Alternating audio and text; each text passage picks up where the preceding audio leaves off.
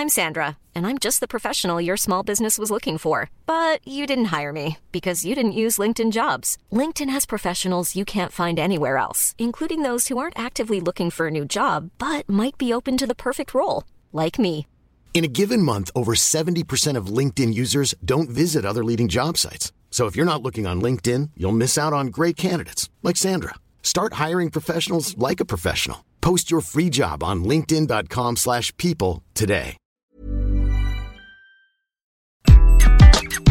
Bonjour, je suis Gaël Chatonaberry, bienvenue sur Happy Work Express. Saviez-vous que 69% des salariés se déclarent non engagés ou activement désengagés dans leur travail? C'est ce que révèle une étude de l'Institut Gallup en 2022.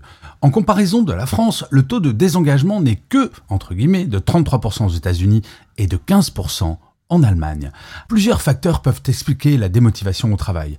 Une rémunération trop faible. 39% des salariés jugent leur rémunération insuffisante selon une étude IFOP de 2022. La charge de travail excessive. 40% des salariés se disent stressés au travail selon une étude BFM TV en 2023. Le manque de perspectives d'évolution. 37% des Français ne sont pas satisfaits de leurs perspectives d'évolution selon une étude INSEE en 2022.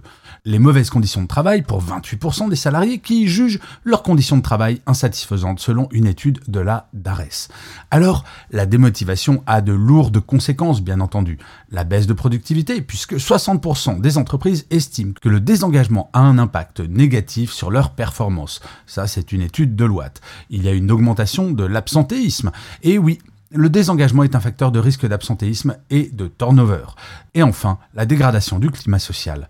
Oui, la démotivation peut créer un climat de travail tendu et conflictuel. Heureusement, il existe des solutions pour lutter contre la démotivation. Favoriser la communication et le dialogue. Il faut instaurer une culture de communication ouverte et transparente qui permette aux salariés de s'exprimer et de se sentir écoutés par leur hiérarchie. Il faut reconnaître et valoriser le travail des salariés. La reconnaissance est un facteur important de motivation. Il est important de valoriser les contributions individuelles et collectives. Il faut ensuite mettre des conditions de travail favorables. Cela inclut un environnement de travail sain et sécurisé, des horaires de travail flexibles et un accès à la formation. Concernant les horaires flexibles, je dois bien vous avouer que je suis un tantinet, inquiet, quand j'entends des dirigeants et des dirigeantes parler d'un retour sur le télétravail. Mais ça, je dois bien vous dire que je n'y crois que peu. Et enfin, une entreprise doit offrir des perspectives d'évolution, proposer des opportunités de développement et d'évolution de carrière qui vont permettre aux salariés de se projeter dans l'entreprise. La démotivation au travail est un problème réel et important. Il est essentiel que les entreprises prennent des mesures pour améliorer l'engagement et le bien-être de leurs salariés. En investissant dans le capital humain, les entreprises peuvent améliorer leur performance et leur compétitivité. Oui, l'investissement dans toutes ces choses est intéressé d'une certaine manière, puisqu'il va permettre d'augmenter la performance de l'entreprise. Mais franchement, si cette augmentation de la performance augmente également au même moment le bien-être physique et psychologique des salariés, pourquoi s'en priver? C'est en tout cas ce que je crois profondément.